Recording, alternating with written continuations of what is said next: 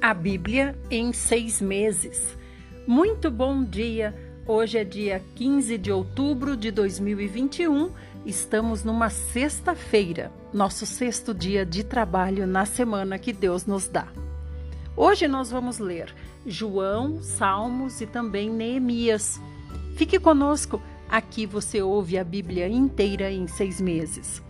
Vamos começar orando, pedindo ao Senhor que nos dê entendimento da Sua palavra. Senhor Jesus, nos ajuda, Senhor, precisamos de Ti, somos totalmente dependentes do Senhor.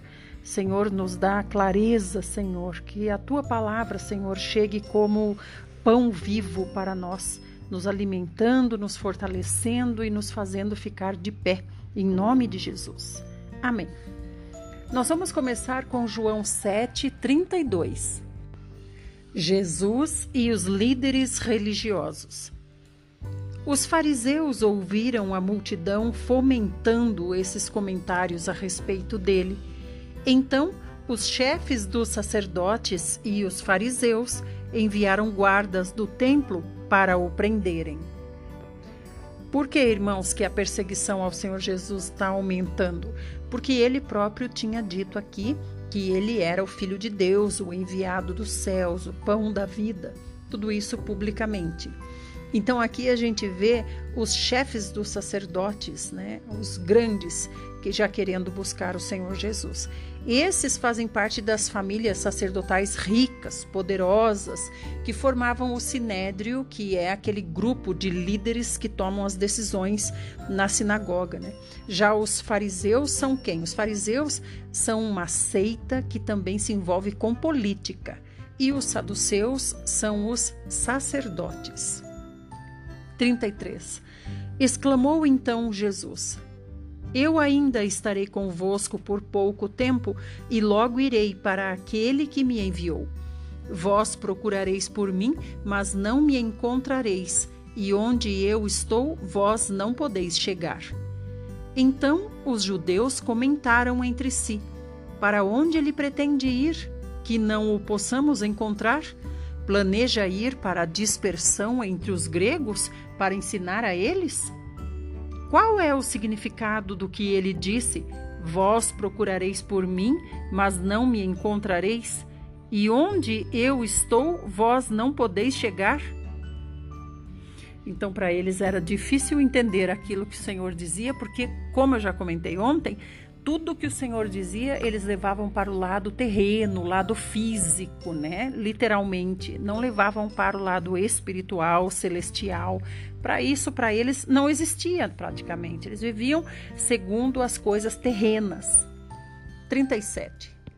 No último dia, o mais solene dia da festa, Jesus colocou-se em pé e clamou em pranto: Se alguém tem sede, Deixai-o vir a mim para que beba.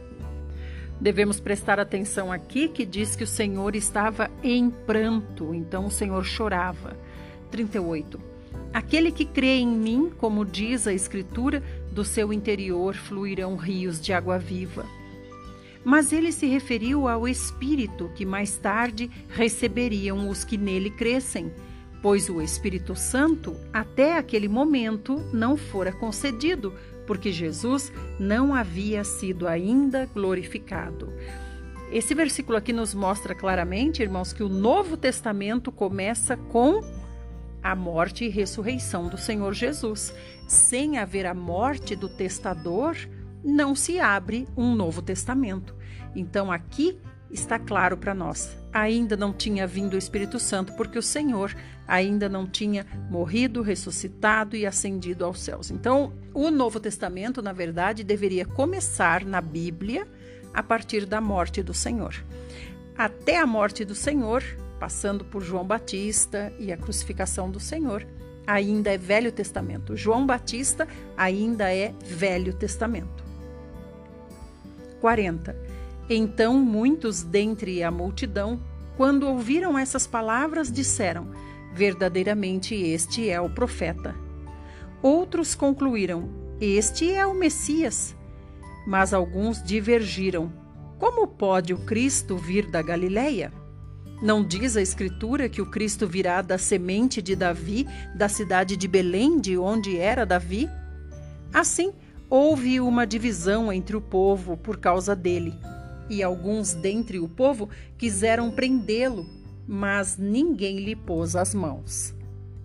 Então os guardas do templo voltaram aos chefes dos sacerdotes e aos fariseus, os quais lhes inquiriram: Por que não o trouxestes? Os guardas explicaram: Nenhum homem jamais falou como este homem. Replicaram-lhe os fariseus: Será possível que fostes vós também iludidos? Porventura acreditou nele alguém das autoridades ou dos fariseus?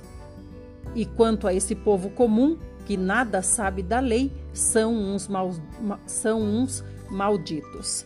Então, eles estão dizendo aqui que os ignorantes, que eles chamam aqui de malditos, é que acreditavam é, que o Senhor Jesus era o Messias. E aqui eles questionam, né? Por acaso vocês também foram lá para buscá-lo e acabaram crendo nele? 50. Nicodemos, sendo um dos sacerdotes, o qual estivera com Jesus à noite, questionou-os: Acaso a nossa lei julga um homem sem primeiro ouvi-lo e saber o que ele está fazendo? Eles responderam-lhe: És igualmente tu um galileu? Procura e verás que nenhum profeta se levantou na Galileia. Depois disso, cada um foi para sua casa. Então, os, os líderes religiosos diziam que, pelo fato de Jesus vir da Galileia, podemos dizer assim, ser um caipira, já era prova de que ele não era o Messias, porque o Messias tinha que vir de uma coisa potentosa, grande, né, de Belém, descendente de Davi, vinha do, do rei, reinado, né, da dinastia de Davi. Não podia vir de uma cidadezinha simples, um, um mero caipira. Não podia ser esse um, um servente de pedreiro, jamais poderia ser o Messias. É isso que eles estão dizendo aqui. Capítulo 8 Entretanto, Jesus seguiu para o Monte das Oliveiras. Ao amanhecer, ele voltou ao templo e todo o povo achegava-se ao seu redor. Então ele se assentou e lhes ensinava. Os escribas e fariseus trouxeram até ele uma mulher surpreendida em adultério. Forçaram-na a ficar em pé no meio de todos e disseram a ele: Mestre, esta mulher foi apanhada em flagrante ato de adultério. Assim sendo, Moisés, na lei, nos mandou que tais mulheres sejam apedrejadas. Todavia, tu, que dizes a este respeito? Primeiro, irmãos, aqui fala uma outra classe de judeus, fala os escribas. Os escribas são quem? São aqueles que tinham a responsabilidade de copiar os originais sem erro, sem alteração, sem. É sem rasura. Esses eram os escribas, os copiadores das escrituras. E essa mulher que foi apanhada, quer dizer, foi surpreendida, né? 6. Eles falavam assim para prová-lo e terem alguma coisa de que o acusar. Mas Jesus, inclinando-se, escrevia na terra com o dedo, como se não tivesse ouvido. Porque insistiram na pergunta, ele se levantou e lhes disse: Aquele que dentre vós estiver sem pecado, seja o primeiro a lhe atirar uma pedra. E novamente inclinou-se e escrevia na terra. Então, aqueles que ouviram isso, sendo convencidos por suas consciências, foram se retirando um por um, começando pelos mais velhos até o último. Jesus foi deixado só e a mulher ficou em pé onde estava. Quando Jesus se ergueu, não vendo a ninguém mais além da mulher, disse a ela: Mulher, onde estão aqueles teus acusadores? Ninguém te condenou? Disse ela: Ninguém, Senhor. E assim lhe disse Jesus: Nem eu te condeno. Podes ir e não peques mais. Irmãos, essa passagem tão interessante aqui traz um enigma, né? um dilema que é o fato do Senhor Jesus estar escrevendo no chão. E o que, que ele está escrevendo? Parece que a gente nunca vai descobrir isso. Mas olha que interessante o que diz em Jeremias 17, 13.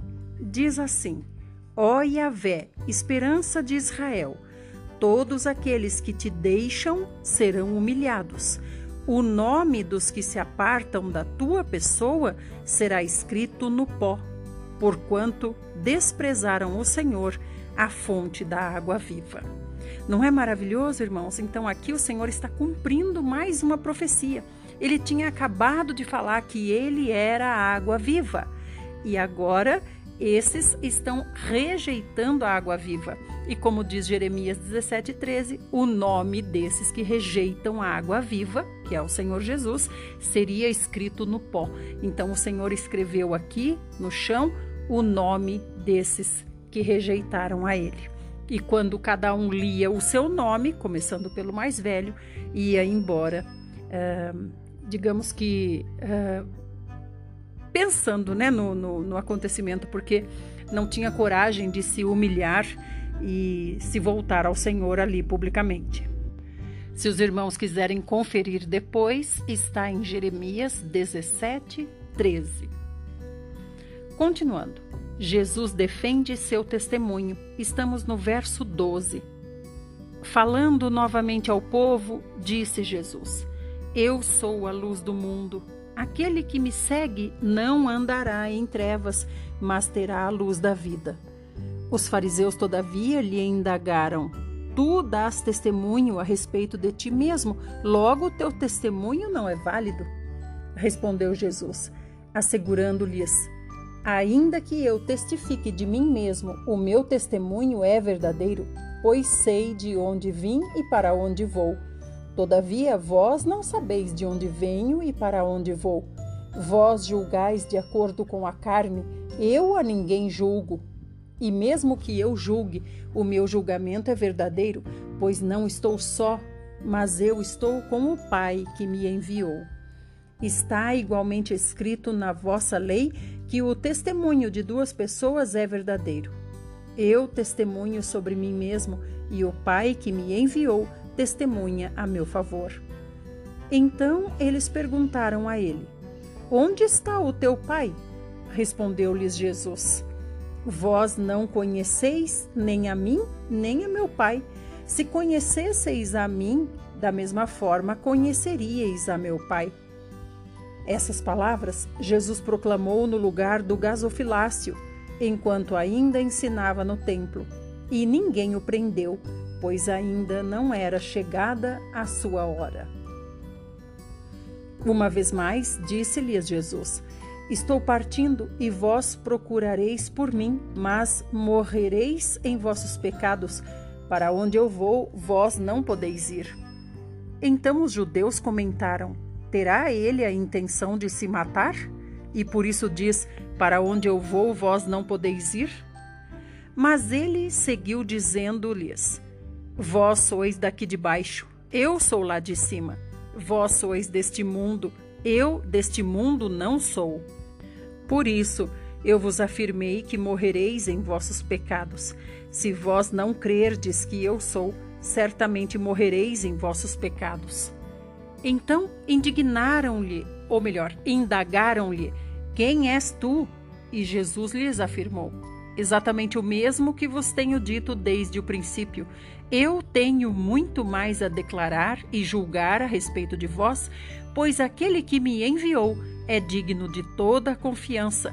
Assim, transmito ao mundo as palavras que dele ouvi.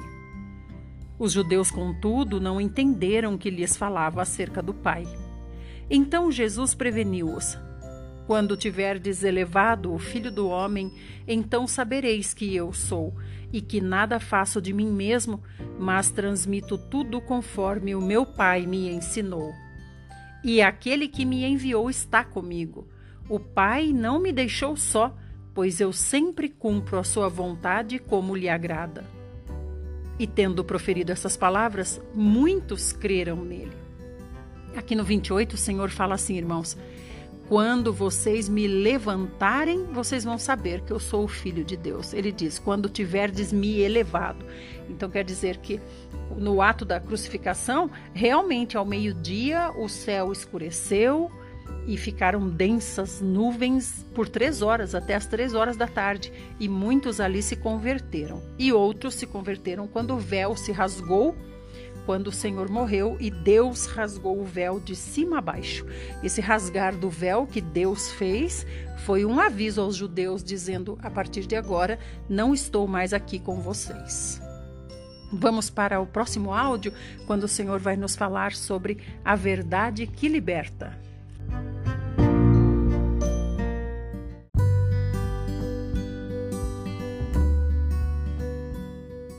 Parte 2, estamos em João 8, 31. A verdade que liberta.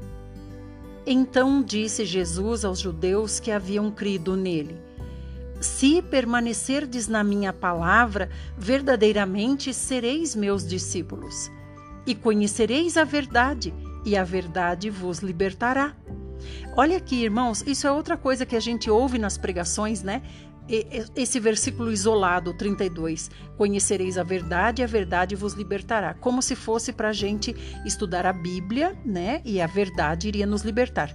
Mas o Senhor está dizendo aqui para esses novos convertidos, digamos assim, está dizendo para eles: permaneçam comigo. Se vocês permanecerem comigo, vocês verão a verdade e a verdade vai libertar vocês. Então não basta ler a Bíblia tem que praticar junto com o Senhor Jesus. 33. Eles responderam-lhe: Somos descendência de Abraão e jamais fomos escravos de ninguém. Como podes tu afirmar que seremos libertos? Jesus explicou-lhes: Em verdade, em verdade vos asseguro, todo aquele que pratica o pecado é escravo do pecado. O escravo não fica em casa para sempre, mas o filho permanece para sempre.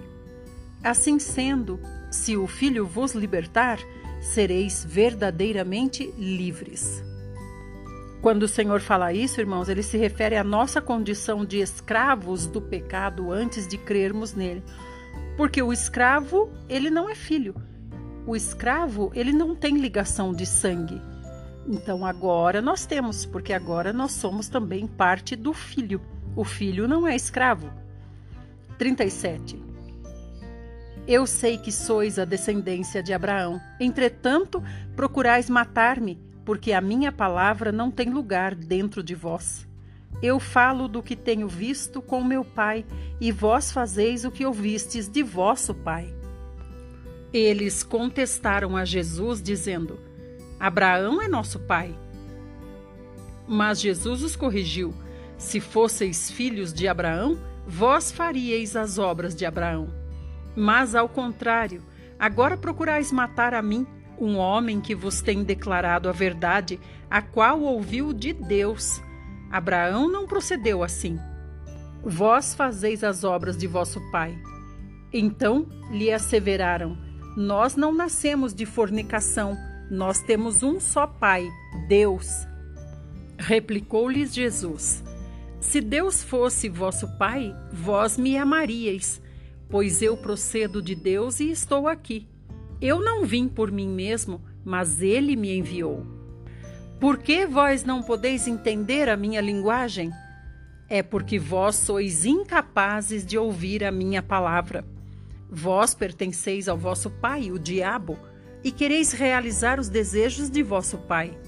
Ele foi assassino desde o princípio e jamais se apoiou na verdade, porque não existe verdade alguma nele.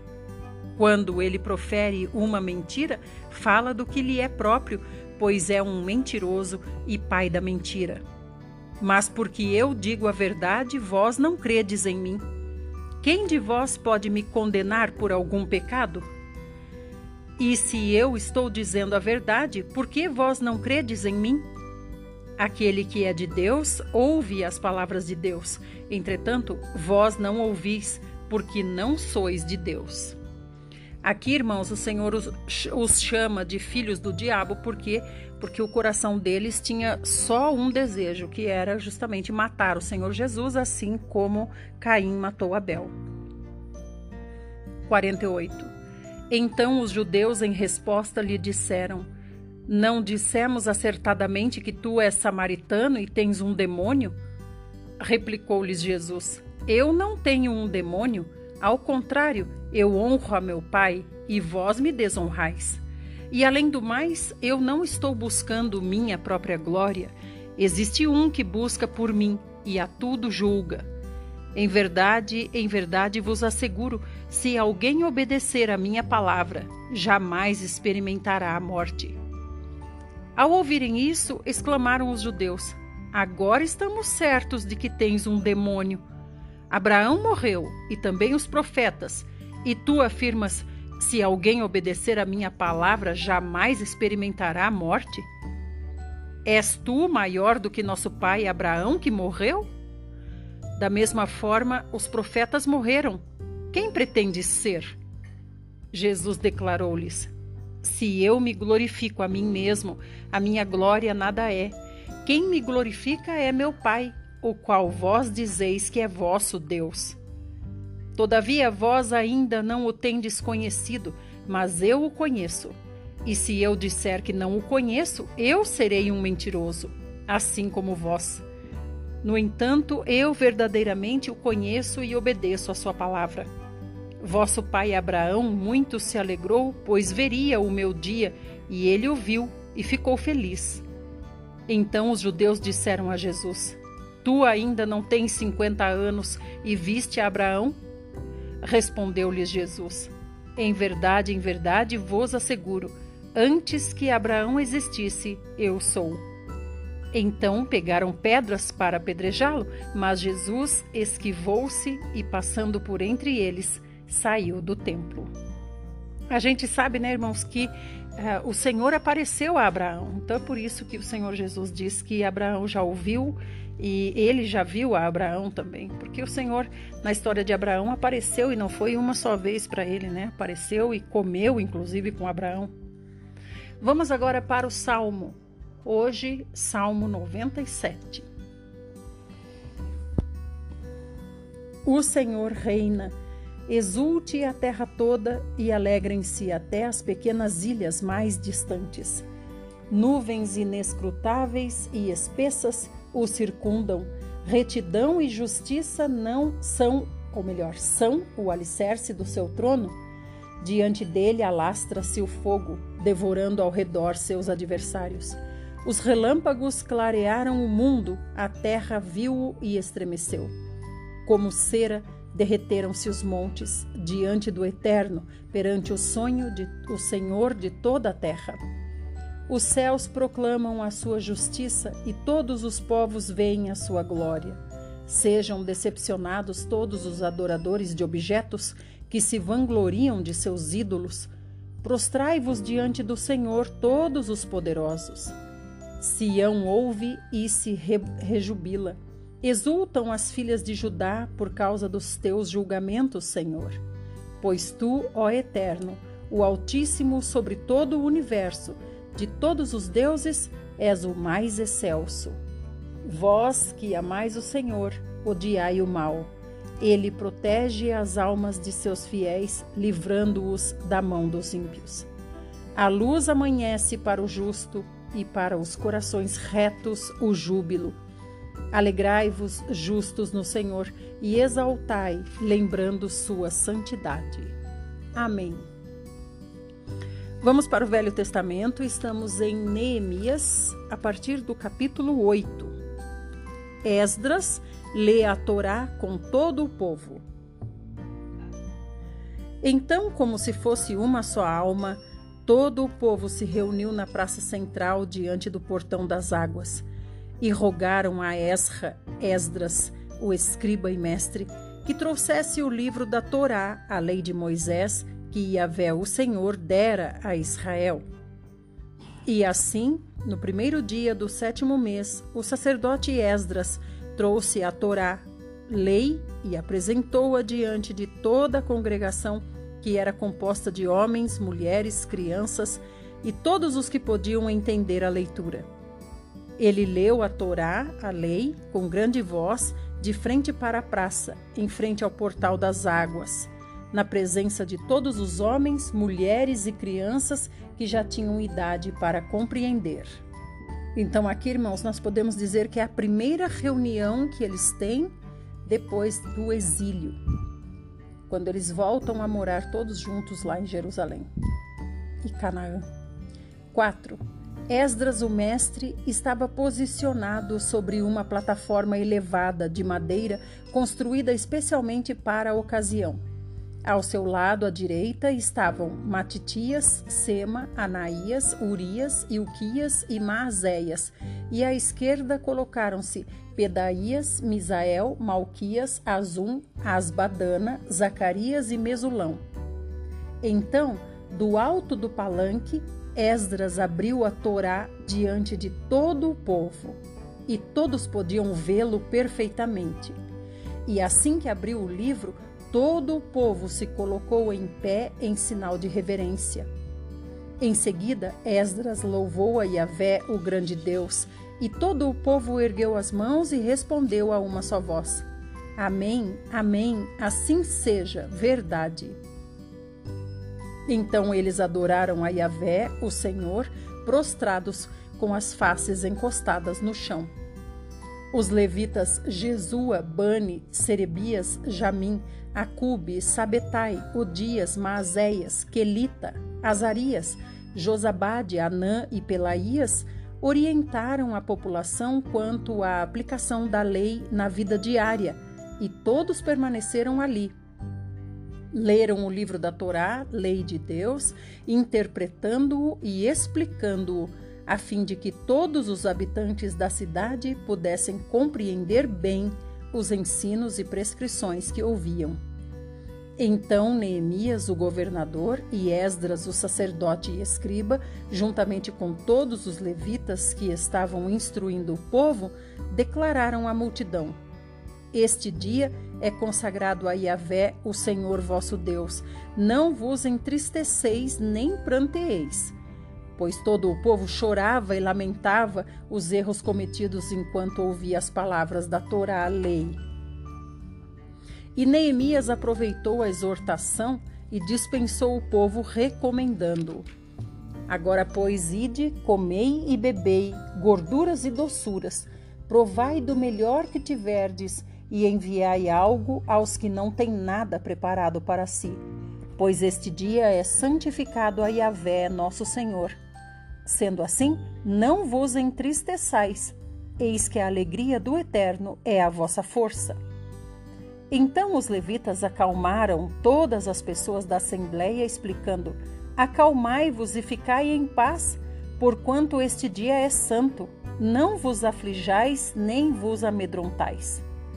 E logo depois, o povo começou a sair dali para beber, comer e distribuir porções de alimento a todos quantos não tinham conseguido arranjar sua própria comida.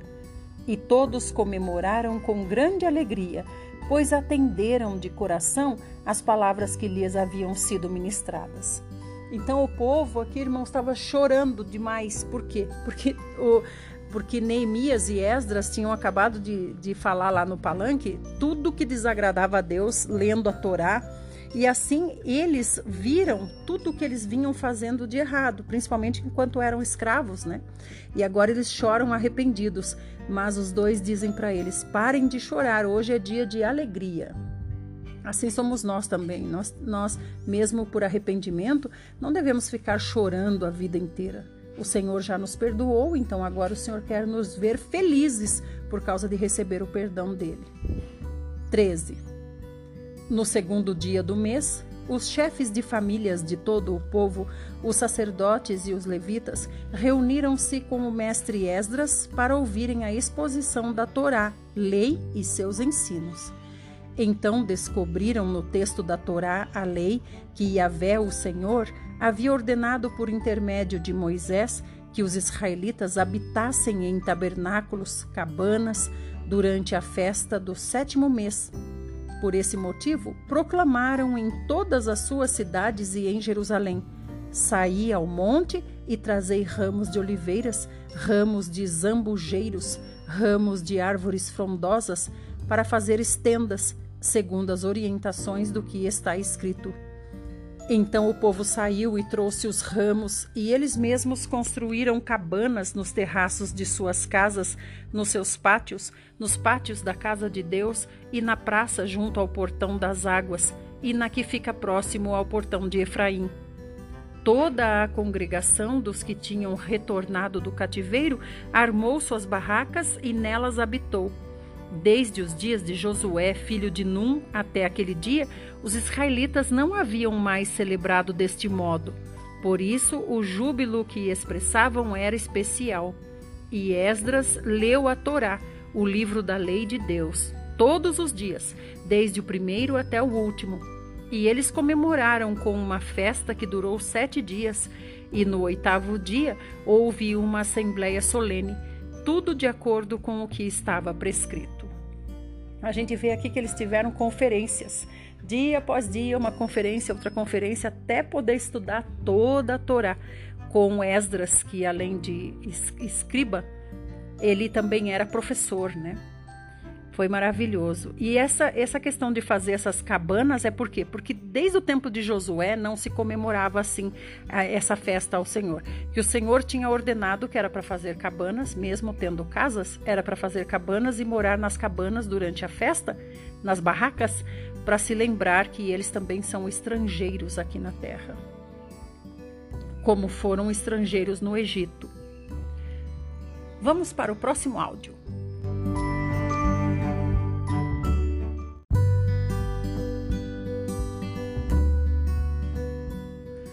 Parte 3, estamos em Neemias 9. No dia 24 deste mês, se ajuntaram os filhos de Israel sob jejum e vestidos de pano de saco e terra jogada sobre as cabeças em sinal de humilhação e arrependimento. E os de ascendência israelita se separaram de todos os gentios, estrangeiros, colocaram-se em pé e confessaram todos os erros pecados e perversidades dos seus pais, assim como as suas faltas pessoais, faltas pessoais. Postaram-se de pé, cada um no seu lugar, leram atentamente o livro da Torá, a lei de Yahvé, seu Deus, durante toda a quarta parte do dia, e passaram outras três horas reconhecendo e confessando humildemente seus pecados enquanto adoravam o Senhor, o seu Deus. Assim, em pé, na plataforma, estavam os levitas Jesua, Bani, Cadmiel, Sebanias, Buni, Serebias, Bani e Kenani, que em alta voz clamavam por Yahvé, o Senhor, o seu Deus. E os levitas Jesua, Cadmiel, Bani, Asabneias, Serebias, Odias, Sebanias e Pelatias conclamavam a população, exclamando: Levantai-vos, bendizei a Yahvé, o eterno vosso Deus, que vive desde sempre e eternamente. Bendito seja o teu glorioso nome. A tua majestade está acima das maiores expressões de louvor. Só tu és Yahvé, o Senhor. Criaste os céus e o universo, com todos os seus elementos, a terra e tudo quanto nela existe, os mares e tudo quanto neles há e tu concedes o dom da vida a todos os seres, e os exércitos dos céus te adoram continuamente.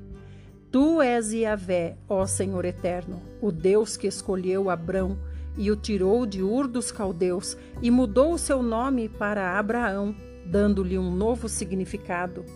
Observaste que o coração dele era leal a ti e celebraste com ele uma aliança mediante a qual darias aos seus descendentes a terra dos cananeus, dos heteus, dos amorreus, dos perizeus, dos jebuseus e dos girgazeus. E tu cumpriste a tua promessa, pois és justo. Contemplaste também a aflição de nossos antepassados no Egito, e ouviste o clamor deles diante do Mar Vermelho Realizaste sinais prodigiosos e maravilhas sem igual contra Faraó e contra todos os seus oficiais e contra todo o povo da terra dele, pois sabias com que arrogância eles o haviam tratado. Assim passaste a ser conhecido e temido em toda a terra, e tua fama permanece até nossos dias. Dividiste o mar diante do teu povo de modo que puderam atravessar a seco. Entretanto, logo em seguida, lançaste os seus perseguidores nas profundezas, como uma pedra em águas impetuosas. E mais, tu guiaste teu povo de dia com uma coluna de nuvem e de noite com uma coluna de fogo, a fim de marcar e iluminar o caminho em que deveriam andar. Desceste sobre o monte Sinai, dos altos céus falaste com o teu povo e lhes deste normas justas, leis verdadeiras e orientações e mandamentos bons e úteis. Fizeste-os conhecer o teu santo Shabat, o sábado, e lhes deste mandamentos, orientações, decretos e leis por intermédio de Moisés, teu servo. Durante aquele período de fome, lhes enviaste maná, pão do céu, e na, na sede tu mesmo lhes tiraste água da rocha. Orientaste teu povo para adentrar e tomar posse da terra que, sob juramento, havias prometido dar-lhes como herança. Contudo, nossos pais agiram com arrogância e endureceram a sua cerviz e preferiram não obedecer aos seus mandamentos, recusando-se a te dar a devida atenção e não se lembrando nem se mostrando agradecidos pelos prodígios que realizaste à vista de todos eles. Em vez de agirem com amor e respeito para contigo, tornaram-se orgulhosos e ainda mais teimosos, e na sua rebeldia escolheram um líder que acabaria por, lev por levar a todos de volta à escravidão. Tu, no entanto, és um Deus sempre disposto a perdoar bom, amoroso, misericordioso, leal, tardio em irar-se, longânime e, portanto, não os abandonaste. Mesmo quando chegaram a ponto de fundir para si um ídolo em forma de bezerro e o adoraram, proclamando que aquele era o Deus que os havia tirado do Egito, e mesmo quando cometeram ainda outras blasfêmias, tu, ó Deus, não os abandonaste no deserto por causa da tua grande compaixão. De dia, a coluna de nuvem não cessou de guiá-los pelo caminho, nem a coluna de fogo durante as noites deixou de iluminar o caminho no qual deveriam andar. Também lhes concedeste o teu bom e grandioso Espírito para instruí-los. Não retiraste da boca do povo o teu maná, o pão, e quando tiveram sede, lhes proveste a boa água. Durante quarenta anos os sustentaste no deserto, e nada lhes faltou. As suas vestes não envelheceram, nem seus pés sofreram qualquer inchaço. E ainda lhes deste reinos e povos, que lhes repartiste em porções. Assim conquistaram a terra de Sion, rei de Esbom, e a terra de Og, rei de Bazã. Multiplicaste os seus filhos como as estrelas do céu, e trouxeste-os à terra de que tinhas dito a seus antepassados que nela adentrariam para a possuírem. Entraram os filhos e tomaram posse da terra. Abateste perante eles os habitantes da terra, os cananeus, e lhes entregaste nas mãos, como também os reis e os povos da terra, para fazerem deles conforme a sua vontade. Conquistaram cidades fortes e terra fértil, e tomaram casas repletas de toda espécie de bens e provisões, cisternas já cavadas, vinhas e olivais e muitas árvores frutíferas. Assim, eles comeram, fartaram-se e engordaram e aproveitaram todas as coisas boas que lhes deste pela tua incomensurável bondade. Ainda assim, teimaram em ser desobedientes e se rebelaram contra a tua pessoa. Deram as costas para a tua santa Torá, a lei. Mataram os teus profetas que os tinham admoestado e advertido a fim de que se voltassem para ti, e te fizeram ofensas abomináveis. Por esse motivo, os entregaste nas mãos de seus inimigos que os oprimiram. Mas quando foram humilhados, clamaram a ti. Dos céus tu os ouviste, e na tua grande misericórdia concedeste-lhes libertadores que os livraram das mãos de seus inimigos. Todavia, assim que voltavam a se sentir seguros, em paz e descansados, tornavam a pensar e praticar tudo o que é mal e reprovável diante de ti. Então os abandonavas às mãos de seus inimigos para que dominassem sobre eles e os castigasse. E quando novamente clamavam a ti, dos céus tu os ouvias e na tua grandiosa compaixão os livravas vez após vez. Tu os advertiste a fim de que tornassem a tua Torá a lei. No entanto, eles insistiram em sua arrogância e desobedeceram aos teus mandamentos. Pecaram contra as tuas ordens expressas, pelas quais o homem vive se lhes obedece de todo o coração. Cheios de teimosia e insensatez, te viraram as costas, tornaram-se, portanto, inflexíveis e se negaram a dar-te ouvidos. Contudo, durante muito tempo foste paciente com eles. Por teu espírito, por intermédio dos teus profetas, os advertiste. Todavia, não te deram ouvidos nem atenção, de maneira que tivesse de entregá-los nas mãos dos povos limítrofes. Graças, porém, à tua grandiosa misericórdia não os destruíste por completo, pois és Deus bondoso e generoso. Agora, pois, nosso Deus, ó Deus portentoso, amoroso, justo, temível, leal à tua aliança e misericórdia, não fiques indiferente a toda a aflição que se abateu sobre nós, sobre nossos reis e sobre os nossos líderes, sobre os nossos sacerdotes e sobre os nossos profetas assim como sobre os nossos antepassados e sobre todo o teu povo, desde a época dos monarcas da Assíria até estes nossos dias. Em tudo o que nos sobreveio, agiste com todo amor e justiça, procedeste com lealdade para conosco, mesmo quando fomos infiéis a ti. Nossos reis, chefes, comandantes, líderes, sacerdotes e nossos pais não seguiram o que ensina a tua santa Torá, a lei, não escolheram ouvir e obedecer os teus mandamentos, nem as tuas admoestações e advertências que claramente lhes comunicaste. Mesmo quando estavam no reino deles, desfrutando da tua grande amabilidade, na terra espaçosa e fértil que lhes entregaste, eles não te serviram nem abandonaram os seus maus hábitos e caminhos enganosos.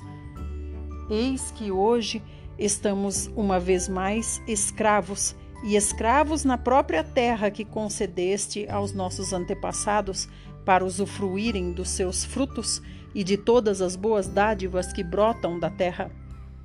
Por causa dos nossos pecados, a sua abundante e valiosa produção agora é entregue aos reis que colocaste sobre nós.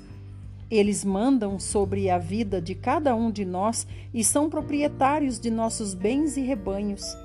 Agem como bem lhes parece, e nossa humilhação e tristeza não tem limites.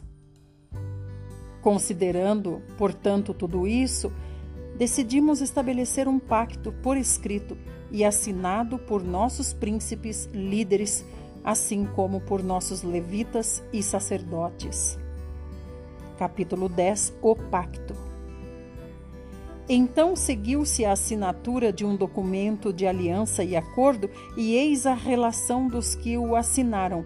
Neemias, o governador e líder principal, filho de Acalias, e os demais sacerdotes, Zedequias, Seraías, Azarias, Jeremias, Pazur, Amarias, Malquias, Atos, Sebanias, Maluque, Arim, Meremote, Obadias, Daniel, Gineton, Baruque, Mesulão, Abias, Miamim, Maazias, Bilgai e Semaías. Dos levitas, Jesua, filho de Azanias, Binui, dos filhos de Enadade, Cadmiel e seus companheiros, Sebanias, Odias, Quelita, Pelaías, Anã, Mica, Reobe, Azabias, Zacur, Serebias, Sebanias, Odias, Bani, e Benino. Dos líderes do povo, Parós, Paate, Moabe, Elão, Zatu, Bani, Buni, Asgade, Bebai, Adonias, Bigvai, Adim, Ater, Ezequias, Azur, Odias, Azum, Bezai, Arife, Anatote, Nebai, Magpias, Mesulão, Ezir, Mesesabel, Zadok, Jadua, Pelatias, Anã, Anaías, Oséias, Ananias, Assub, Aloes, Pilea, Sobeque, Reum, Azabna, Maazéias, Aías, Anã, Anã, Maluque, Arim e Baaná.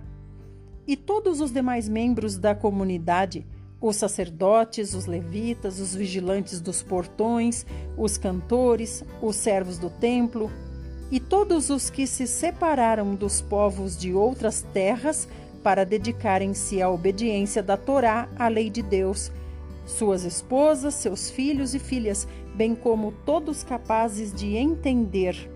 Agora se unem a seus irmãos, os nobres, e se obrigam, sob pena de maldição e debaixo de todos os compromissos inerentes ao juramento, a seguir obedientemente a Torá, lei dada por meio de Moisés a serviço de Deus, bem como respeitar de coração a todos os mandamentos, juízos e orientações de Yahvé, o nosso Senhor Deus. Irmãos, a gente está vendo aqui que eles, por conta própria, resolveram escrever um pacto e assinar esse pacto, né? Mas a gente não vê em momento nenhum aqui Deus falando para eles fazerem isso. Então, eles estão uh, chamando para si uma responsabilidade que talvez eles não possam cumprir depois. 30. Prometemos não dar nossas filhas em casamento aos povos pagãos que nos rodeiam, tampouco aceitar que as filhas deles se casem com os nossos filhos. Vamos ver o resto no próximo áudio.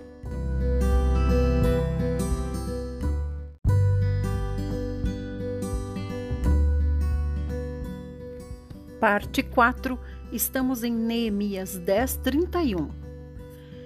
Quando os povos vizinhos, habitantes da terra, trouxerem mercadorias, provisões ou cereais para venderem no sábado ou em dia de festa, não compraremos deles nesses dias santificados para nós. A cada sete anos, abriremos mão de trabalhar a terra e perdoaremos todas as dívidas. Além disso, assumimos a responsabilidade de, segundo ordena o mandamento, dar anualmente 4 gramas de prata para o serviço do templo de nosso Deus. Para a preparação dos pães consagrados, isto é, os pães que ficavam sobre a mesa do santuário, para as ofertas regulares de cereal e para os holocaustos, os sacrifícios totalmente queimados, para as ofertas dos sábados, das festas de lua nova e das festas com datas fixas, bem como as ofertas sagradas, para as ofertas pelo pecado, a fim de fazer propiciação por Israel, e para as necessidades do templo de nosso Deus. Também lançamos sortes entre as famílias dos sacerdotes, dos levitas e do restante da população, com o objetivo de escalar anualmente a família que ficará responsável pelo suprimento de lenha ao templo de nosso Deus na época determinada para queimar sobre o altar de Yahvé, o Senhor nosso Deus, segundo está escrito na Torá, a lei. Da mesma forma, assumimos o dever de trazer anualmente ao templo de Yahvé os primeiros frutos de nossas colheitas e de toda a árvore frutífera, de acordo com o que também está registrado na Torá, a lei. Trata, traremos o primeiro de nossos filhos e a primeira cria de nossos rebanhos tanto de ovelhas como de bois, para o templo de nosso Deus, para os sacerdotes que ali estiverem, dedicados ao serviço religioso. Traremos ainda, para os sacerdotes e para os depósitos do templo do nosso Deus, a nossa primeira massa feita de cereal moído e as nossas primeiras ofertas de cereal, do fruto de todas as nossas árvores e de nosso vinho e azeite e traremos o dízimo das nossas colheitas para os levitas, pois são eles que recolhem os dízimos em todas as cidades onde trabalhamos. E um sacerdote, descendente de Arão, deverá estar acompanhando os levitas quando estes receberem os dízimos. E os levitas, de igual maneira, devem trazer todos os dízimos dos dízimos ao templo do nosso Deus, aos depósitos do templo.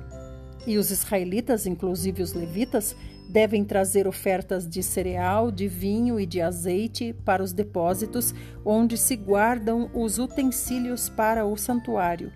É onde os sacerdotes ministram e onde os vigias das portas e os cantores se posicionam. Eis, portanto, que não haveremos jamais de tratar a casa do nosso Deus de maneira desleixada. Então a gente vê aqui que o dízimo o dízimo era feito de mantimento para que nenhum levita passasse fome e também os pobres passassem fome. E os mesmos levitas ganhando o dízimo né, do, dos seus irmãos, as outras tribos, eles tinham que dar o dízimo dos dízimos. Então eles ganhavam o dízimo, digamos que ganhavam, se eles ganhavam 100 quilos de farinha de, de trigo, eles tinham que dar 10 quilos de volta para a casa do tesouro, ou seja, os celeiros do Senhor. É até aqui, essa é a nossa porção para o dia de hoje. Que o Senhor nos abençoe e que fale conosco durante o dia sobre essa leitura, que cada um receba a porção que precisa. Fiquem com Deus e até amanhã.